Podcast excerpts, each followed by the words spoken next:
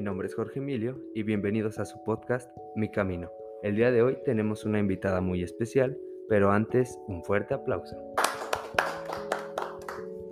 Hola, buenas tardes Jorge Emilio.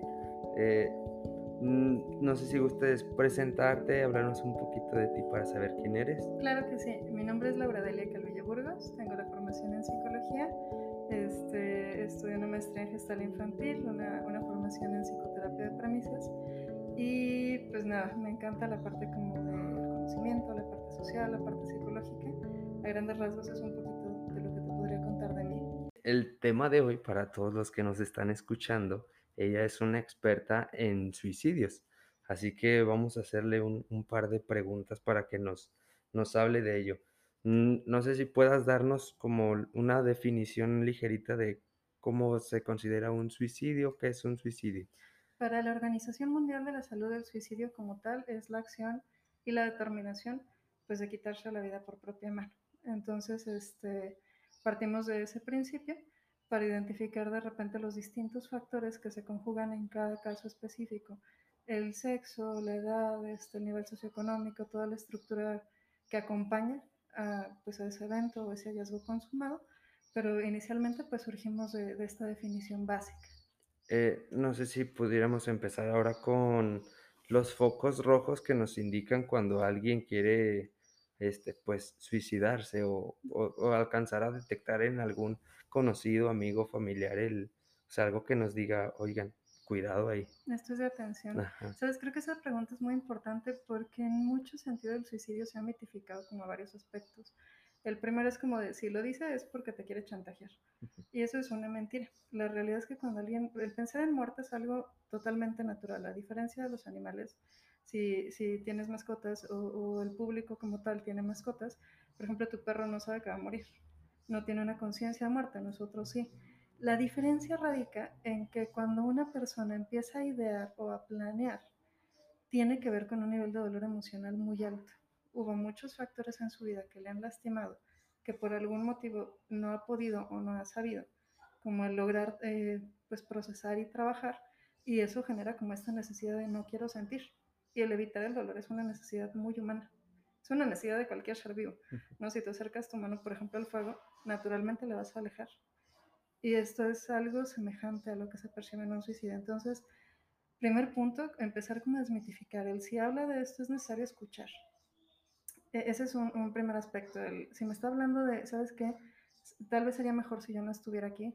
Es necesario prestar atención a eso y poner mm, como oídos muy abiertos, sin juicio, para decir a ver qué está pasando. ¿no? Entonces, ese es un primer aspecto. Si habla de muerte constantemente, si empieza a regalar pertenencias, a veces si tiene una mascota a la que aprecia mucho, plantas, objetos valiosos, y empieza a entregarlos. Las despedidas también es, es interesante, como estos agradecimientos de, este, todo ha sido muy bonito, pero pues muchas gracias, ya no, ya no quiero estar aquí.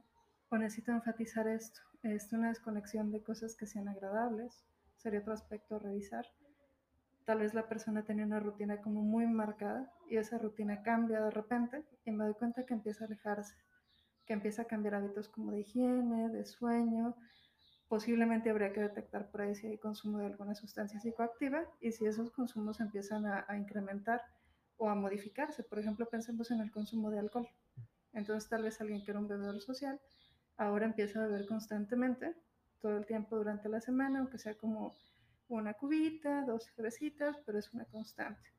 Entonces eso es otro de los factores como muy importantes. Básicamente es necesario detectar todos los cambios en la rutina que una persona pueda tener y son focos como muy evidentes, que a veces se normalizan, ¿no? Como el, es un mal periodo. Nuestra cultura está muy dada en hablar del dolor. ¿Quieres llorar? No, no llores, tranquilo, todo Ujú. piensa positivo. Y hay cosas en las que es muy sano, por ejemplo, para un paciente que, que tiene una ideación suicida, el poderlo hablar libremente de verdad disminuye naturalmente como, como la frustración y esta energía de decir, sí, sí me puedo colgar, no me voy a empastillar, cuéntame qué está pasando por tu mente. Y el que pueda como procesarlo verbalmente favorece que esa ansiedad disminuye y funcione de manera más efectiva. Muy bien, muchas gracias. Y pues ya con todos estos focos, el cómo detectarlos es como estar abierto a percibir ese tipo de señales, ¿no? Exacto. El, en caso, bueno, ayer que asistí a una reunión, eh, estaban partiendo el bueno, iba a partir el pastel el el festejado, y hizo cuando traía el cuchillo, lo apuntó hacia su cuello y le hizo así como en broma, y le hizo: "Ah". Yo cuando vi eso dije: "Ah, caray, esto no es normal". O Ujú. sea, yo alcancé a detectar eso y, o sea, él él viene de una situación como de tristeza, mm, nos estaba contando así como su tiene 2 meses que terminó una relación, entonces tiene como ciertas cosas de de tristezas ahí guardadas que no ha sacado. Y él dice: "O sea, sé que tengo que ir a terapia, pero no ha ido". Y un amigo que estaba enfrente de él se estaba riendo y dice: "Ah, estuvo buena, estuvo buena". Y y, o sea, e entre ellos 2 dijeron que eso era como un buen chiste, y yo estaba así como: "No, o sea, no normalicen este Ujú. tipo de cosas", porque mi otro amigo de un lado, él él también tiene como ciertos momentos en los que se hunde en unas depresiones así como muy fuertes. Entonces yo dije: "O ojo aquí, aquí hay un foco rojo", y y Ajá. por eso es como importante el el prestar atención a este tipo de situaciones, porque después lo pueden normalizar como: "Ah, es un chiste, está jugando", pero tal vez tiene un trasfondo ahí de de esto que mencionas del dolor, que es muy normal el el no querer sentir el dolor y, pues, una respuesta es el, pues, terminar con la vida, ¿no? Sí. Y al hacer este tipo de bromas, sí dije como: "Ah, caray, no no creo que sea un chiste", porque a mí no me causó tanta gracia. Ujú. Porque, bueno, yo en un momento, antes de empezar a ir a terapia, fue cuando yo ahí vi mi mi foco rojo, eh, falleció mi mamá, terminé una una como relación que tenía ahí con una chica que quería, y estaba junto a mi bici, me puse a ver el horizonte y vi una antena. En esta antena dije: "¿Qué pasaría si yo me aviento?". Después dije: "Ay, ¿por qué estoy pensando esto?", y me asusté. Y y ya fue cuando decidí comenzar a ir a terapia y, pues, ya empezó a entender que era como este dolor que tenía, que no sabía cómo liberarlo, y simplemente fue como una solución que vi. Dije decidí no tomarla, tomé cartas en el asunto, comencé a ir a terapia y, pues, hoy ya no tengo ese tipo de pensamientos. O sea, ya ya quedaron en el pasado y solo los veo como o sea, en un momento estuve muy mal, muy triste, decidí solucionarlo de de esta manera, asistiendo con un una profesional. Y el el proceso de del suicidio, ¿cómo cómo es? O sea, una persona simplemente decide: "Hoy hoy es el día, quiero o sea, hoy me siento muy triste, hoy voy a terminar", o o si son es un tiempo prolongado, o o depende de cada persona. Eh, hay hay diferentes factores a considerar. En esto que mencionas, por ejemplo, se me hace superinteresante la parte de decir, bueno, ¿por qué sería sim simpático pensar que alguien se puede cortar el cuello?. ¿no? A manera como de, si lo haces como un comparativo de algo que sea gracioso, ¿por qué esto tendría un grado de de, pues, de simplicidad, o por qué sería tan agradable escucharlo? Hay diferentes factores, que es a lo que voy con esto. Me llama la atención, por ejemplo, la cuestión del género. Este, hace un momentito, como fuera del aire lo hablamos, el pensar en si es hombre o es mujer, tiene mucho que ver. Nuestra cultura restringe, sobre todo en el varón, la expresión de emociones. Entonces, vamos detectando 2 elementos importantes. Hay algo que se llaman factores de riesgo y otras que son señales de alarma. Las señales de alarma son todas las situaciones, como en esta parte que tú compartes, este, que se pueden conjuntar en donde dices, bueno, estoy viviendo una pérdida, y además de esta pérdida, después de muy poquito tiempo, tal vez estoy apenas procesando qué pasó, viene una segunda pérdida, y el dolor se acumula. Y el no hablar de eso, naturalmente lleva como a generar pensamientos de, ¿y qué sucedería si? Tal vez no como tal, pero si yo no sintiera esto que estoy viviendo, ¿no? Entonces, eh, esa parte es como muy necesaria. Entonces, bueno, desde ahí, en en algún aspecto, vamos a considerar, esos son las las señales de alarma. ¿Qué está sucediendo? Como para decir, a ver, espera, está corriendo un riesgo. Se quedó sin trabajo, está pasando por un divorcio, acaba de perder un hijo, un un ser muy querido. Este, esos son los como las señales que consideramos. Mm, está consumiendo, si consume, por ejemplo, en nuestra ciudad, de verdad que hay hay una pandemia como muy visible y silenciosa, que es el consumo de metanfetamina de cristal. Pero no se habla mucho de esto, aunque Ujú. pasa, ¿no? Entonces, eso se acumula. Y luego vienen los factores de riesgo. ¿Cuál es el factor de riesgo? Pues tal vez ya tiene una depresión previa. En su casa ya ha habido como un antecedente de alguien que lo intentó o que lo consumó. Este, adicional eso, en los factores se suman las señales de alarma. Este, lo acaban de correr del trabajo en este momento y su esposa lo dejó al día siguiente. Entonces, todo eso lo empezamos a observar. cómo está transitando su vida en este momento. Empieza a haber manifestaciones y en esas manifestaciones era esta primera parte que hablamos, donde hay consumos, donde hay cambio de hábitos, donde hay depresiones profundas. Hay que tener mucho cuidado con ese aspecto porque la depresión tiene rasgos muy particulares. Este, para empezar, las personas se sienten agotadas. Como tal, en los manuales diagnósticos no viene agotamiento físico, pero muchos pacientes con depresión coinciden en que están cansados. Físicamente no se pueden levantar y en las familias es como de, ah, es que es perezoso, es que es flojo. Es muy flojo. Él así es, duerme mucho tiempo y además es mugroso, no se baña. Esos son señales de depresión que tenemos que prestar mucha atención. Eso es un factor de riesgo muy alto, porque aparte de esto no se habla, ¿no? Entonces es más fácil soltar como un chistorete de, mira, me puedo colgar con esto o cortar el cuello, a decir, sabes que sí me siento muy mal y sí me duele y me rompieron el corazón y el alma cuando me dejaron. Y esto me lastima. Y eso lo ridiculizamos. Es que no aguantas nada y cómo le vas a llorar a la novia. O pues es un proceso. No, por ejemplo, pienso cuando hablamos en situaciones de duelo, no en un, tal vez el comentario no va malintencionado, pero es como muy común escuchar el, pues es que no le hubiera gustado verte llorar. Pues sí, pero ya necesito llorar, ¿no? Todavía. lo ocupo. Claro, a mí de repente me sorprende mucho porque todo, incluso en el trabajo, en el entorno de salud mental, a veces escuchas comentarios como, no pienses negativo. y, eh, lo negativo es parte de la vida, es, la imperfección es parte de la perfección de la vida. Entonces, es necesario empezar a observar cuáles son los factores de riesgo y las señales de alarma yo creo que, que, es importante para todo tu auditorio que puedan estar como muy alertas de la autoobservación. Preguntas, hay una pregunta básica, a mí me, me, funciona mucho en terapia, como que partamos de ahí a veces. ¿Cómo estás? Y cómo estás no es bien y no es mal.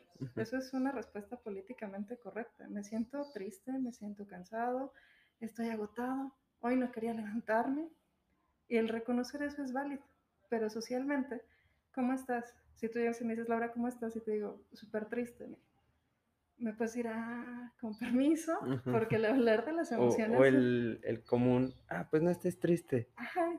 Ya, ah, ya, se me quitó la tristeza. Sí, claro, imagínate, este, piensa positivo. Entonces, este, es, es, muy importante esto, el, el, tener esta apertura de decir, a ver, pues te puedo escuchar, y qué está pasando, y qué genera tu tristeza, y cómo es. Creo que eso es muy necesario, el poder tener esta sensibilidad clara para poderla enfatizar, para ser como pues me parece que puntuales en decir, a ver, pues a mí también, e, el ver el dolor del otro me lleva a ver mi propio dolor. A veces en terapia es muy lindo cuando un paciente se abre y comparte, por ejemplo, su llanto o su dolor. Porque justamente es esto, no, no cualquiera se lo abre, es algo muy delicado. Pero cuando se comparte, por ejemplo, en las terapias de grupo, te das cuenta y hay quien comparte como esto, no se sensibiliza. Te dices que sí me duele verlo de llorar, pero me duele más porque me lleva a, mí a sentir lo que no quería sentir.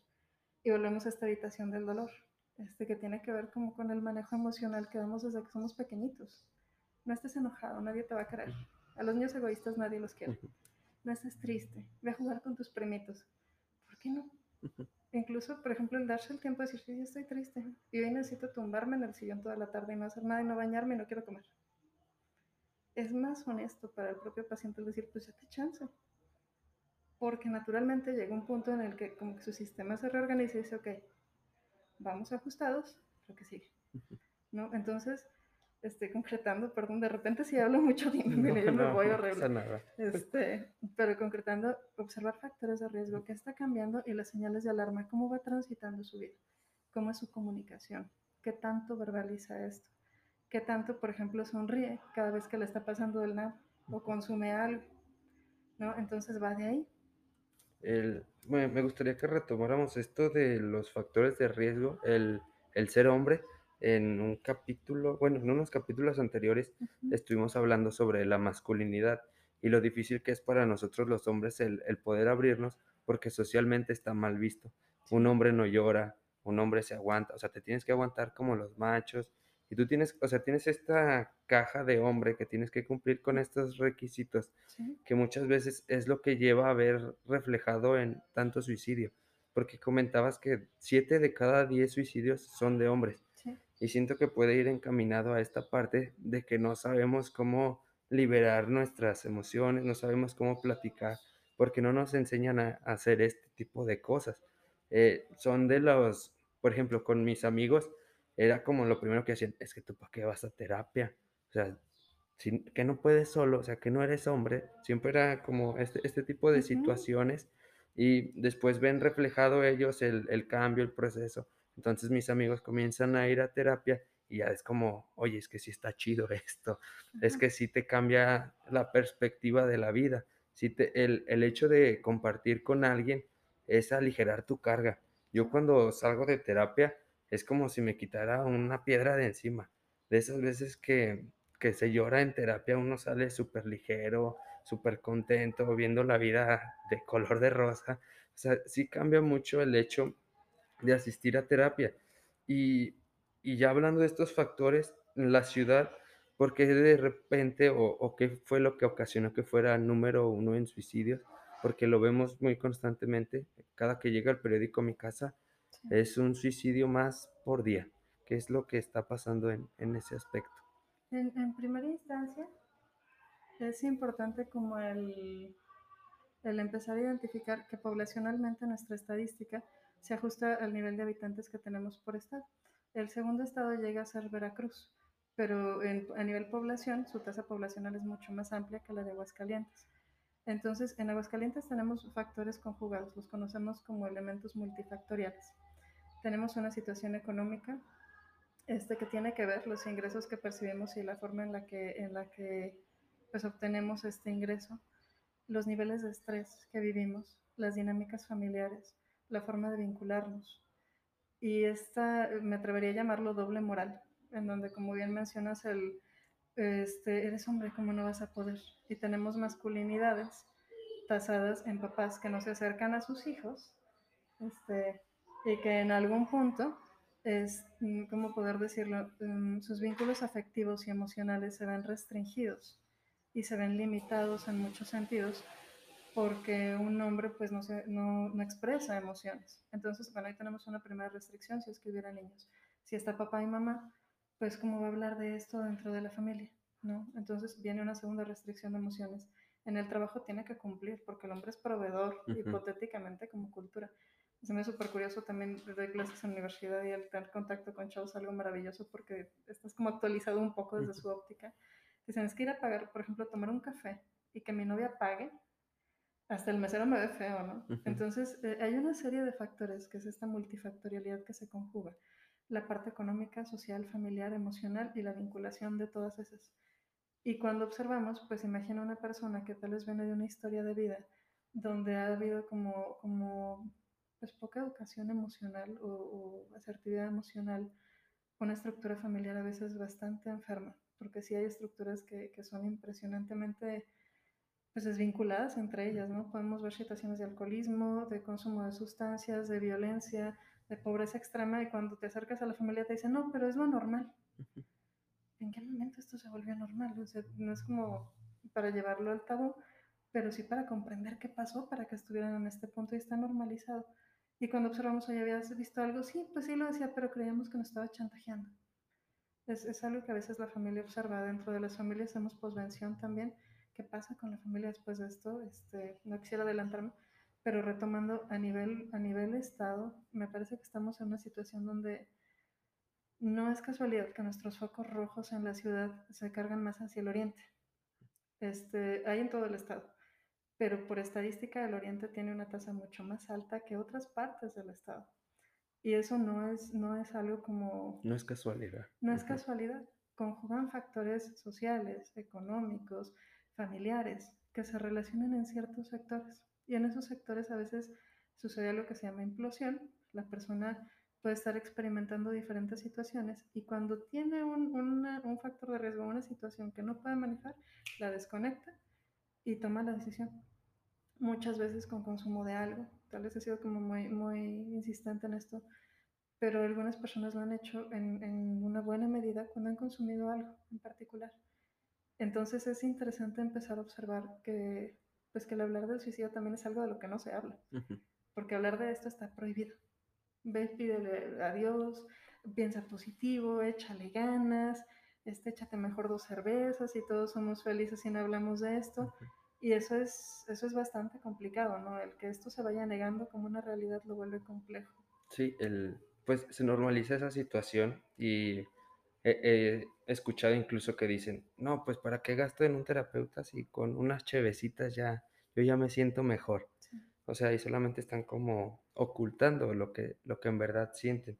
Y también es esta parte de, no sé si sea hasta una cosa geográfica, o sea, ahorita ya nos mencionas que son muchos factores de la ciudad, pero también sucede, por ejemplo, en Vancouver, es de las ciudades con tasas muy altas, y lo que te manejan, por ejemplo, como Aguascalientes, es que son ciudades ejemplo, son número uno en limpieza, en emprendimiento, te manejan que son como estados muy bonitos y que se vive muy bien, pero cuando volteas a ver hacia adentro, son muy altas la tasa de suicidios. O sea, ¿qué es lo que oculta o o en dónde está esto? ¿Es por el tabú de no hablar del suicidio? ¿El gobierno lo oculta, que en realidad no están tan bien? ¿O qué es qué es lo que está pasando? Creo que, eh, bueno, siem siempre estoy como muy muy interesada en esta parte porque, eh, yo trabajo para el sector público en una buena medida y y me ha gustado mucho la forma en la que se ha manejado. Tenemos un área de salud mental comunitaria, eh, somos un montón de personas, como 40, y entre compañeros y tu servidora nos dedicamos literal a andar en la calle, este, a veces de casa en casa, se levantan estadísticas, se levantan encuestas, se levantan factores de riesgo este, formatos específicos que miden depresión y ansiedad, porque es como llevar ahora la terapia a la casa de las personas. ¿no? Mira, puedes hacerlo en línea.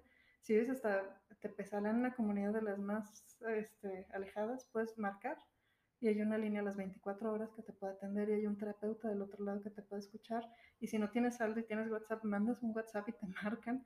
Este, o alguien puede, puede empezar a identificarlo. Entonces, me parece que mucho ha sido el empezar a sensibilizar a la población, porque como bien mencionas, el ir a terapia como, ¿estás loco? A mí se me hace muy interesante. Muchos de mis pacientes me dicen, cuando lo comenté, me ven hasta feíto, ¿no? ¿Estás loco? ¿Por qué le cuentas a alguien tus cosas? Y la idea de una terapia no es como el contarle a una vecina, a un amigo o a, o a cualquier persona, sino generar un contexto, un espacio en donde la persona encuentre algo que tiene que ver consigo mismo, con, o pues con ella o con él, este, que no va a encontrar en ningún otro lado, que es su proceso personal. Entonces, me parece que a nivel Estado estamos como muy en esta óptica de la mejor ciudad para criar hijos. Este, y son, son como estos mitos que de repente se van corriendo a nivel social, en donde es que Aguascalientes es muy limpio, es muy tranquilo, hay mucho trabajo, y si vamos a las tasas de ingreso, pues sí, tal vez hay trabajo, pero los ingresos que se obtienen de esos trabajos de repente son limitados este, y son restringidos. Eh, y bueno, me parece que se va conjugando. Sí creo que tiene mucho que ver la estructura social del Estado por sí misma, la forma en la que se da el manejo de, de información al interior de, eh, el que no se hable de esto, el que esto es como, eh, te mencioné hace un poquito, esta doble moral de todo está bien, bien mal, pero funciona. Y hasta que revienta la bomba es cuando decimos, espérame, ¿qué no vi? ¿Qué no vi que estuvo sucediendo de repente con mi vecino, con mi amigo?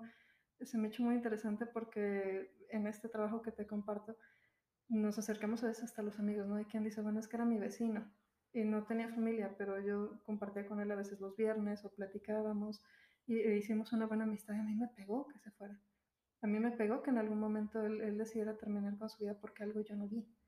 Entonces es, es interesante esta parte, el, no necesariamente todo tiene que estar bien, porque bien no es algo que se pueda definir. Este, no todo tiene que ser feliz. Mm, en psicoterapia creo que más bien buscamos la parte del equilibrio. El equilibrio entre lo que te duele, entre lo que te lastima, entre tu historia, lo que te encanta, pero que sea algo equilibrado, algo natural para la persona. Ahorita que mencionas esto de de algo equilibrado, em, cuando un amigo empezó a ir a terapia, le o sea, platicábamos y le decía: "¿Cómo estás?".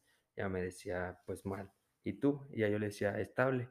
Me decía: "Pues espero que eso sea bueno". Y le dije: "Te vas a dar cuenta más adelante que estar estable es un lujo".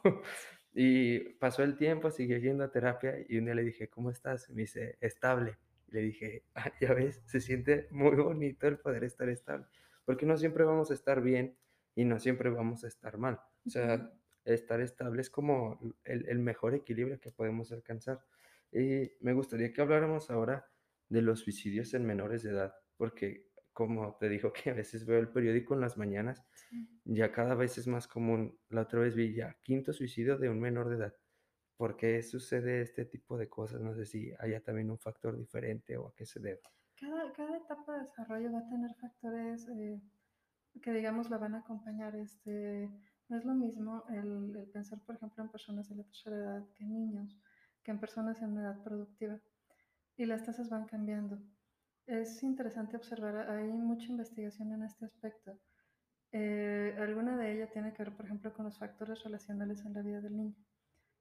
Los, los, primeros vínculos que hacemos, los vínculos primarios, no pensemos en mamá y papá, pensemos en la familia en donde nace este bebé, van a tener un gran impacto en la forma en la que, en la que este chiquito va a ver la vida. El, el, quién es él para el mundo, una persona no puede definirlo por sí mismo porque cuando somos niños ni siquiera somos conscientes de nuestra existencia. Cuando vemos un bebé chupándose la mano, ni siquiera, ni siquiera sabe que esa mano es suya, sabe que siente algo porque tiene sensación, hay temperatura, cosas así. Pero conforme se va desarrollando y ve que el otro lo ve, no sé si, si han observado, por ejemplo, los bebés cuando identifican a una persona que no conocen, la escanean y la observan y abren los ojitos y hacen como esta cierta expresión de, te estoy investigando. Ajá, ¿no? ¿Tú quién eres? ¿Tú quién eres? Este, entonces, en este proceso, el, el niño se da primero cuenta que el otro existe y lo que el otro le refleja es lo que él va a asumir como una identidad propia. ¿Quién soy yo en el mundo por cómo me ves tú? Si los vínculos que formamos que esto tiene mucho que ver con la congruencia personal, con el trabajo personal, con el trabajo de autoconocimiento, de, pues, de estructura que cada persona tenga. Pero si esa información que me brinda el otro me genera recursos, más los que yo ya traiga por genética y desarrollo, pues voy a generar vínculos saludables en estos recursos, ¿no? Cuando el vínculo a veces está muy lastimado, nos damos cuenta y eh, he de, de, confesar que a mí me genera un poco de indignación de repente los comentarios al aire en estos temas, este, porque me parece que se sobresimplifican a algo absurdo. Es que es un niño, ¿qué problema podría tener alguien de 14 años? Pero cuando vemos el trasfondo de su vida, pues posiblemente a los 14 años ya tenía situaciones de violencia, situaciones de abuso, situaciones que a veces como adultos no sabemos manejar. ¿no? En terapia infantil es muy común que los papás te dicen cosas como, este, el otro día alguien me mandaba un mensaje y me dice, es que te quiero llevar a mi hija. Sí, con gusto. ¿Me puedes comentar qué está pasando? Es que mi esposa y yo peleamos delante de ella y la niña se hace pipí en la cama y ya no queremos que se haga pipí en la cama. Y si observamos es una, la consecuencia de algo que ella no puede controlar. Uh -huh. ¿Y qué, cuántos años tiene tu nena? Seis años. ¿Cómo alguien de seis años podría redirigir una relación de pareja que ni entiende, que ni es suya, que es de las dos personas que más aman en el mundo y que su familia es su mundo? Y se lo están desquebrajando en ese momento. ¿Cómo por qué ella tendría la capacidad y responsabilidad de, de asumir eso? Entonces, cuando esto, cuando esto se presenta, sí necesitamos ser muy claros. El, el, esquema que el niño está viviendo o el adolescente está viviendo son situaciones que a veces están fuera de su control, pero que le afectan directamente.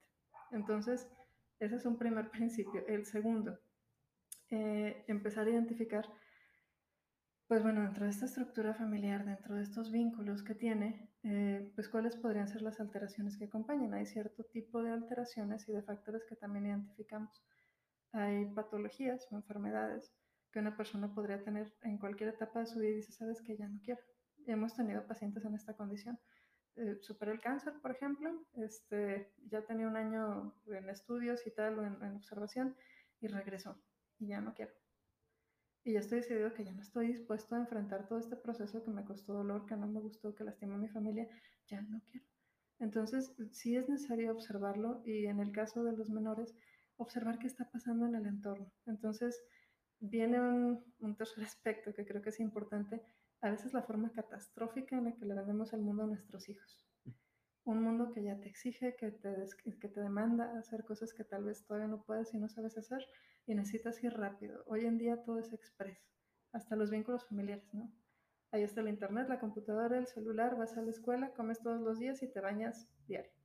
¿Cuál es tu problema en la vida? Es que necesito que me veas que estoy aquí y con el acompañamiento de la tecnología muchas de estas relaciones han cambiado.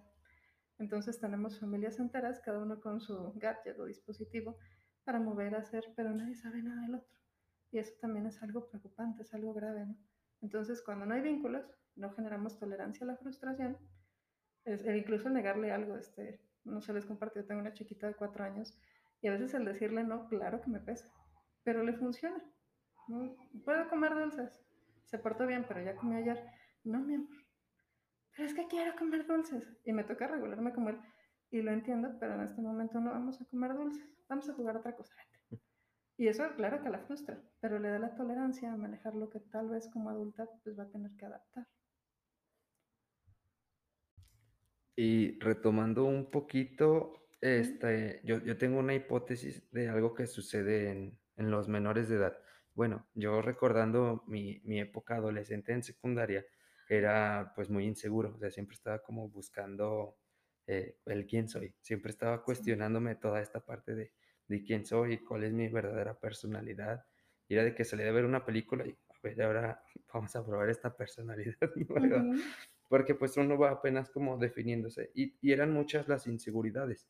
Y siento que ahora con con las redes sociales al alcance de de gente tan joven, o sea, porque desde niños estás viendo muchas veces estos cuerpos perfectos que te causan inseguridades, Sí. y no te cuentan la realidad de lo que hay detrás de eso. O sea, son años de entrenamiento, de sacrificio, de alimentación, de no desvelarse, de comer a superhoras.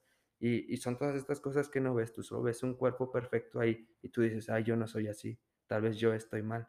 Entonces, siento que ahí también va afectando un poquito la autoestima, el el no manejo de las redes sociales adecuadamente para los menores de edad, porque no están regularizadas de ninguna manera. Mm. O sea, si tienes acceso a eso, es, pues ya, ten cuidado con eso. Y la otra cosa que mencionas de que el mundo va muy rápido, cada vez se hacen las redes sociales también más rápidas.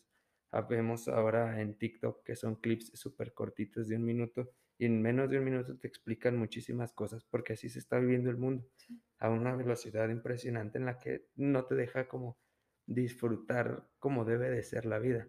También muchas veces hasta en el hecho de comer, uno come aprisa porque se tiene que ir a otro lado, porque tienes que ir al trabajo, o sea, no disfrutas como tal las cosas. Y y pues los niños no saben cómo lidiar con con todas estas situaciones. Y no sé si esto de redes sociales también tenga que ver un poco con con esto del suicidio. Sí, se me hace se me hace qué bueno que lo tocas, porque sí tiene como mucho sentido, lo observándolo. Lo primero que obtenemos como en en esta, se llama autorreferencia, en esta información de mí, pues se relaciona a mi historia. Entonces llega la adolescencia, como bien dices, y el adolescente está en busca de su identidad, entonces va a ser como como subculturas, que tiene que ver con si eres punqueto, rockero, medio fresa, norteñón, lo que sea. Y va a ir buscando como una identidad a partir del exterior de su familia. Y mete caos a la familia, ¿no? Porque dices, tengo un adolescente y está hormonal y hace cara de todo y hace ojos de huevo y no quiere hacer nada. Y ya repela de todo. Eso es ser adolescente. Y es saludable, no es algo como tal negativo, siempre y cuando tenga una base regulada, que eso lo tuvimos que haber generado en la infancia, para que como adolescente pueda también empezar a autoobservarse. Entonces pensemos en un adolescente en dos casos, en alguno que sí tiene una cantidad de información saludable y en otro que tal vez tuvo muchos huecos y ausencias en su historia. Llega a la adolescencia, se encuentra con un universo de información que además le dice que sí es válido y que no es válido, y en qué sí empata y en qué no empata y en qué esquemas tendría que entrar. Y este chico no generó un, criterio propio, porque eso no se lo brindó el entorno. Entonces, ¿qué hago? Pues me voy con lo que me pida la red social, con lo que me pida el entorno, con lo que me pida el grupo en el que me, me quiera integrar y con una serie de información que tal vez me empate mi cultura, pero que me descalifica, ¿no? Como persona por mi tipo de cuerpo, por mi altura, por mis expectativas, por mi nivel socioeconómico, no sé, mil cosas.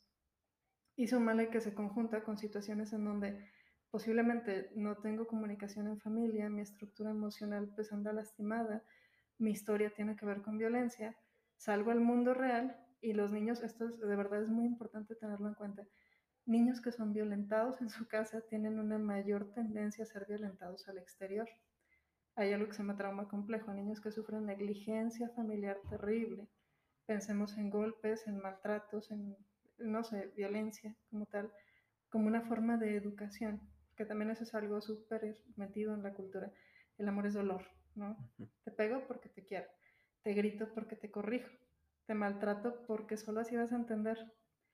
Y perdón, pero yo nunca he visto un adulto que diga eso y a veces hasta en los trabajos lo asumimos. Es que mi jefe me trata del nabo porque es muy estricto. No, porque es una mala persona, porque es una persona dolosa. Pero eso no lo asumimos así, lo asumimos como una forma de el amor es dolor, el cuidado e- es, rebasar límites.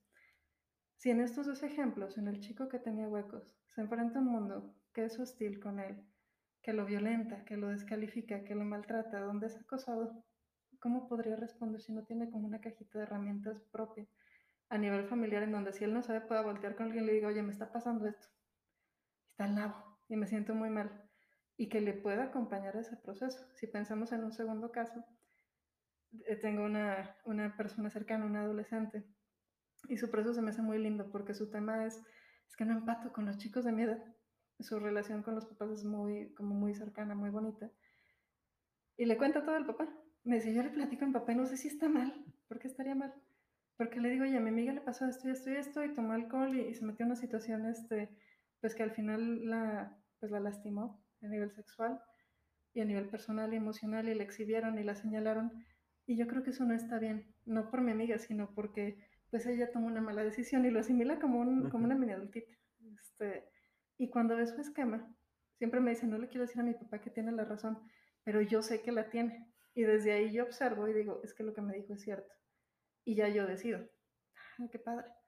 No, pero tiene todo este bagaje de información para decir, a ver, ¿de dónde, dónde, dónde, dónde?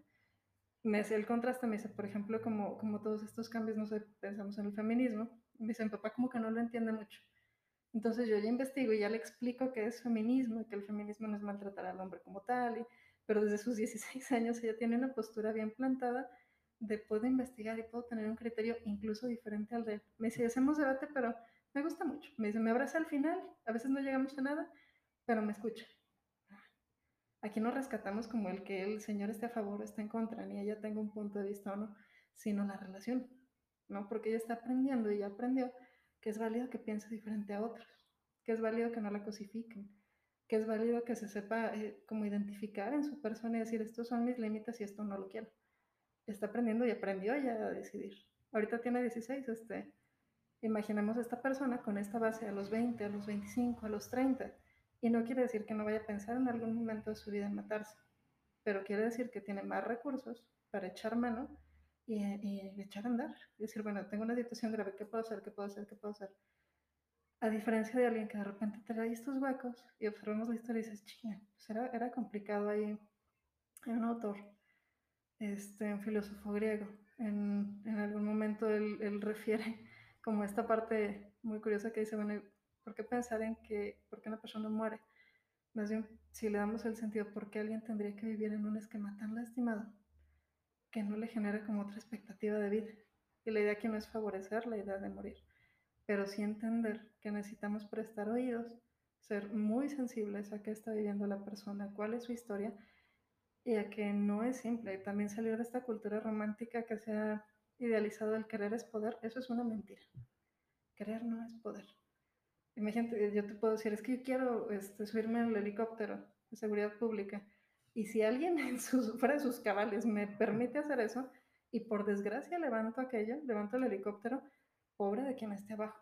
Pobre de mí, pobre del helicóptero, porque a los tres seguramente el resultado no va a ser algo bueno. Por mucho que quiera, no voy a poder.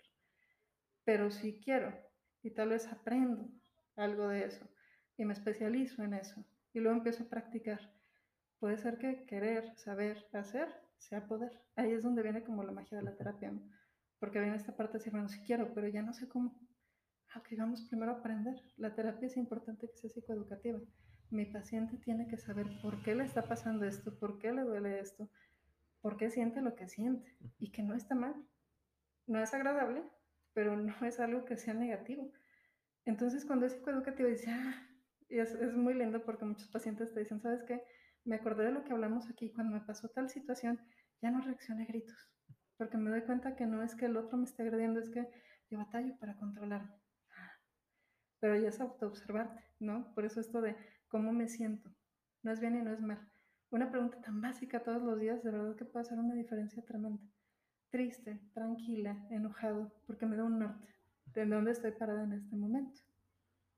Sí, y bueno, el, tenemos esta, esta sociedad compleja también del, del querer es poder y el mito de la meritocracia, de si tú le echas muchas ganas, vas a poder hacer lo que tú quieras, si te levantas a las 5 de la mañana, tienes tu cama. Tenemos todos estos libros que nos venden que, que no sirven para mucho, o sea, si tiendan su cama si quieren, si no, pues no. Pero, o sea, la, la terapia te da las herramientas del, auto, del autocuestionamiento, el saber en dónde estoy, que te dé estas herramientas. Por ejemplo, yo tengo la frase que, que me dijo mi, mi, terapeuta de no puedo sanar en otros lo que debo de sanar en mí, porque normalmente lo que yo hacía era como querer cuidar a todos. Si yo era papá y mamá de todo mundo y nunca me prestaba atención a mí. siempre estaba como al pendiente de mis amigos, de mis papás y así como al pendiente de todos y no volteaban a verme a mí. Ya cuando empecé a atenderme a mí y que llegaba gente así como a contarme como sus problemas y yo no estaba listo, le decía: "No, te puedo escuchar, pero no te voy a dar una solución ahorita porque yo estoy igual o peor que tú". O sea, ya ya alcanzaba a poner estos límites.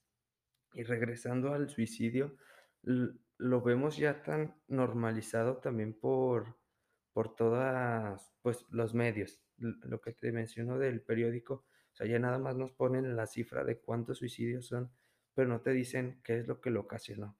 No no te mencionan todo este trasfondo del suicidio que viene detrás de una muerte, porque al final es la pérdida y el dolor de alguien. O sea, Sí. tenemos una familia detrás que está sufriendo y no sabemos cómo es el dolor de alguien que perdió a un papá, una mamá, un hijo por un suicidio. No sé cómo sea llevarlo ahí con la familia. En bueno, se maneja como posvención, este, y se trabaja primero con primeros auxilios psicológicos. Cualquier persona, eso es muy importante que lo sepan, puede prepararse y formarse para dar primeros auxilios psicológicos. No es lo mismo que dar terapia, sino generar herramientas para poder recibir el dolor del otro y favorecer, tal vez no a que procese, eh, todo el como todo el la complejidad del evento, pero sí a que pueda tener un grado de estabilidad en el momento de poder expresar, de poder llorar, de poder decir: "Sí, sí estoy enojada porque no me dijo y porque se fue, y sí me duele", ¿no? Y que el otro pueda recibir eso sin juicio, sin sus propios criterios de cómo considera que debería de ser o no el dolor de quien lo está expresando. Entonces, eh, puede ser como primero el acercamiento en la posvención, damos primeros auxilios psicológicos, hacemos intervención en crisis, este, porque cuando hay niños existe el riesgo de réplica, por algo que se llama modelaje, los niños replican y observan, y de lo que observan repiten. Entonces, el lenguaje, la forma de alimentación, el movimiento, suicidio, puede generar modelaje como muchísimas otras cosas más. En esta posvención se, se procura dar un seguimiento. Eh, Esto que mencionas de los medios, yo creo que es también súper importante porque hay, ha habido una recomendación por parte de la Organización Mundial de la Salud nuevamente, en donde los esquemas amarillistas antes iban y de verdad, en algún momento tuve oportunidad de trabajar en suicidio in situ, significa ir en el momento en el que ocurrió como cuando la familia acaba de encontrar a la persona o, o no sé quién le rentaba, o alguien se dio cuenta, es en el momento en el que se reportó. Y era impresionante porque llegaban los medios, no sé de dónde diablos, pero llegaban y se metían a este lugar, tomaban fotografías y se iban. Ya sea de la persona este, que falleció, de la familia, y eso era, a mí en lo personal me impactó mucho. Este, llegaban las funerarias, sacando dinero que la familia no tenía para pagar y estando en shock le sacaban la firma, era horrible. Este, y caí en la cuenta que hay una sensibilización muy fuerte ante estos fenómenos, ¿no? Y por parte de los medios, la OMS lo que hizo es empezó a decir, ¿sabes qué? No. O sea, si se fijan, ya nada más sale como la fachada de la casa. Incluso eso pedimos que no sea así. Ojalá en algún momento cambiara y se regulara. Se prohibió que fuera sobre la persona y sobre su cuerpo.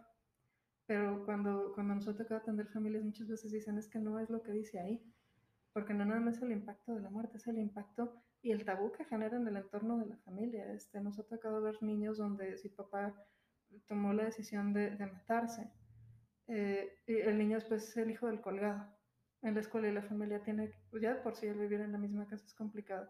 Muchas familias se van de, de su casa, cambian todo su círculo, cambian su rutina, queda un dolor impresionante después de esto que no queda en esa generación. Traspasa generaciones y generaciones y generaciones hasta que en algún punto medio se asume, no por todos a veces.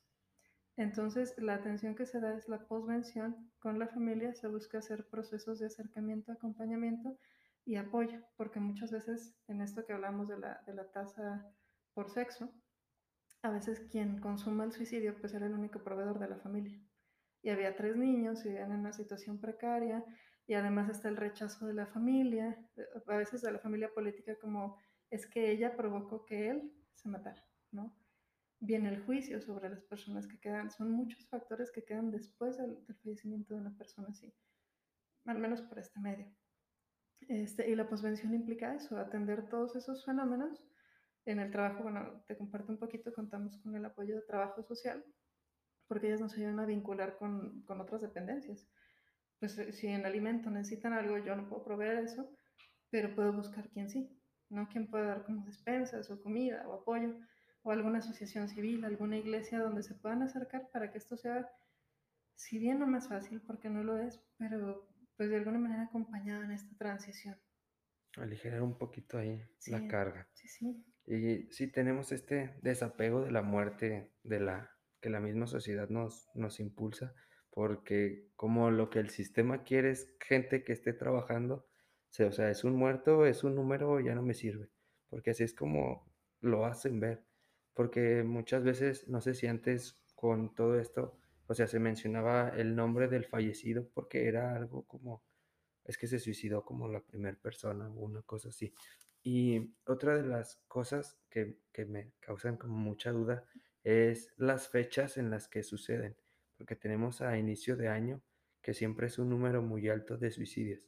Este año me parece que fueron siete en, en cuanto fue año nuevo. Eh, no sé si tenga también algo que ver la fecha. Hay periodos, este, eh, ahora que vino la pandemia, bueno, caemos en la cuenta de que también los niveles de ansiedad y tensión dentro de los círculos familiares crecieron, porque las dinámicas nos obligaron a cambiar, nos retacaron a cada quien a nuestro domicilio y si nuestra dinámica no era saludable, pero antes pues yo me iba al trabajo todo el día, los hijos a la escuela, la mamá también en su trabajo o en su casa en lo que, a lo que se dedique, pues no coincidíamos tanto. Pero ahora que los niños en la escuela, por eh, videollamada todo el santo día en la computadora, mamá estresada porque tiene que dirigir eso, tiene que dirigir el trabajo, la casa, tal vez papá también entre el trabajo, casa, niños, entonces volvieron bombas, ¿no? Es, en algunos casos, no todos. Pero eso fue un factor como de, mucha, de mucho interés antes de la pandemia.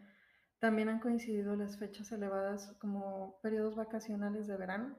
Agosto ha sido como, julio y agosto han sido como épocas fuertes. Sí tiene que ver como los momentos eh, que representa como cada época del año, digamos.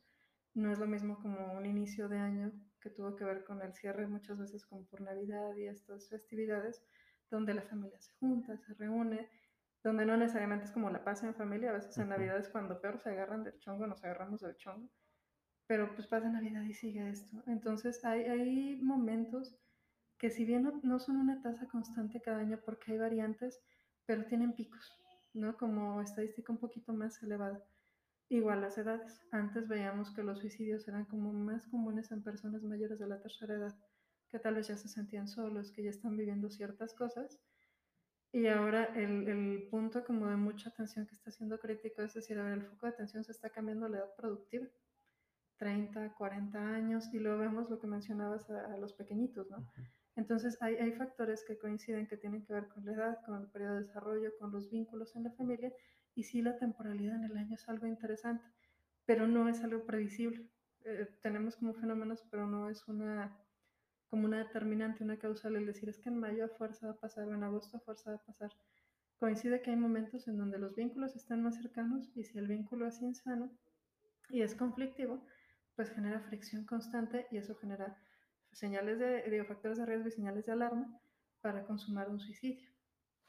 Y bueno, ya antes de, de irnos, eh, quisiera saber si tiene algún significado el hecho de cómo se suicida una persona. O sea, si lo hace, digamos, con pastillas, si lo hace colgándose, cortándose. No sé si represente algo eh, el que haga, lo haga de una manera diferente. El mecanismo. Ajá. Mm, El mecanismo como tal, eh, hay, hay autores que consideran la letalidad. Realmente cuando atendemos a una persona con ideación suicida, más allá de pensar como, por ejemplo, cuando toman pastillas, no es tanto el que consumió, sino el que ya lo logró hacer, el que ya lo llevó a la práctica. Muchas veces el mecanismo tiene que ver con los medios que se tenían al alcance para poder realizarlo. Este, pues uno de los más tendientes es el ahorcamiento como tal.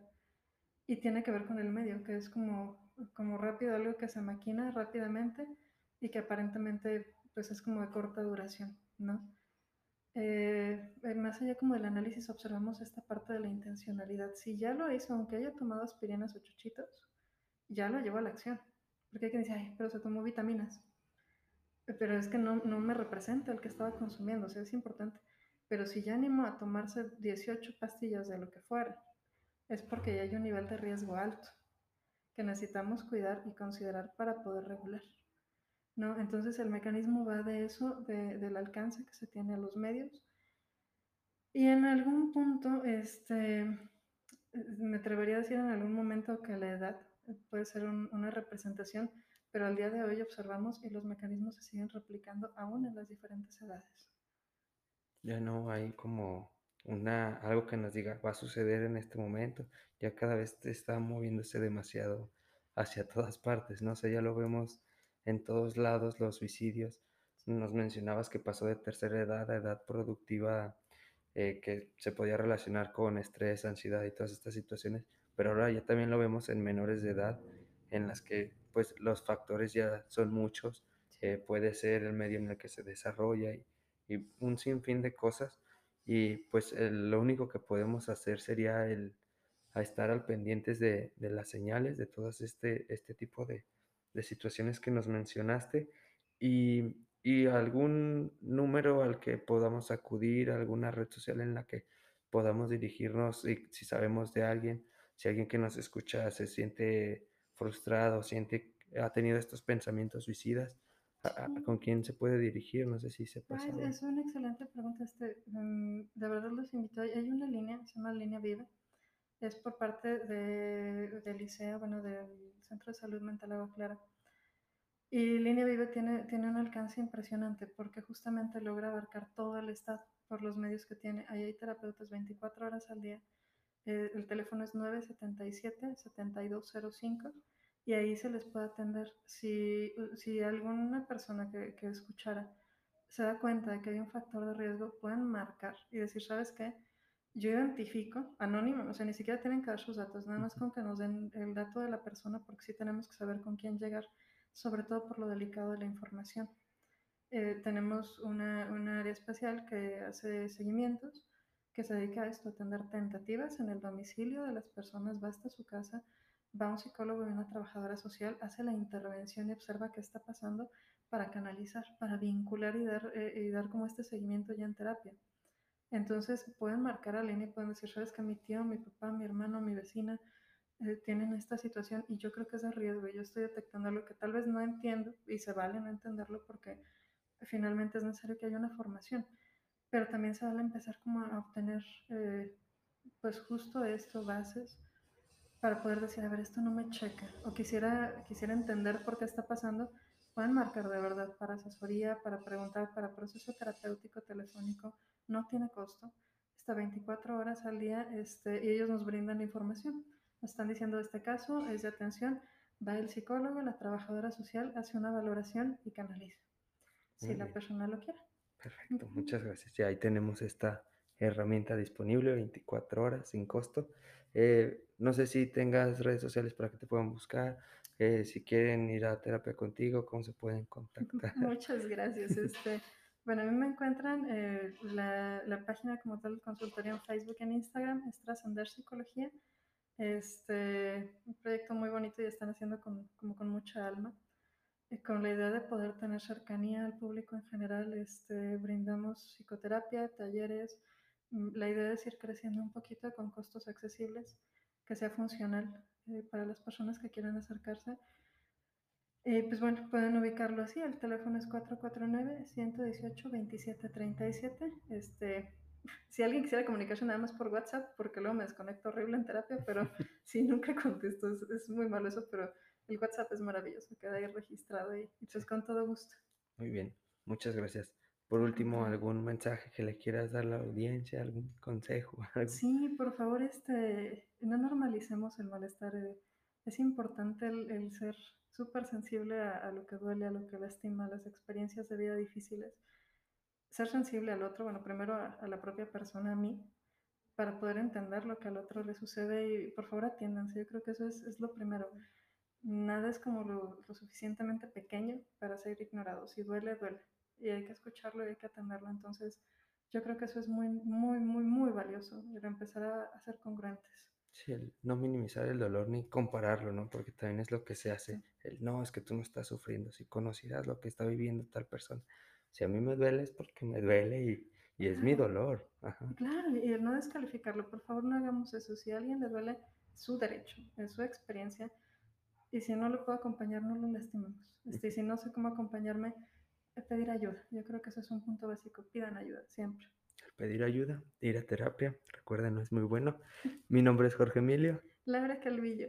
y esto fue Mi Camino.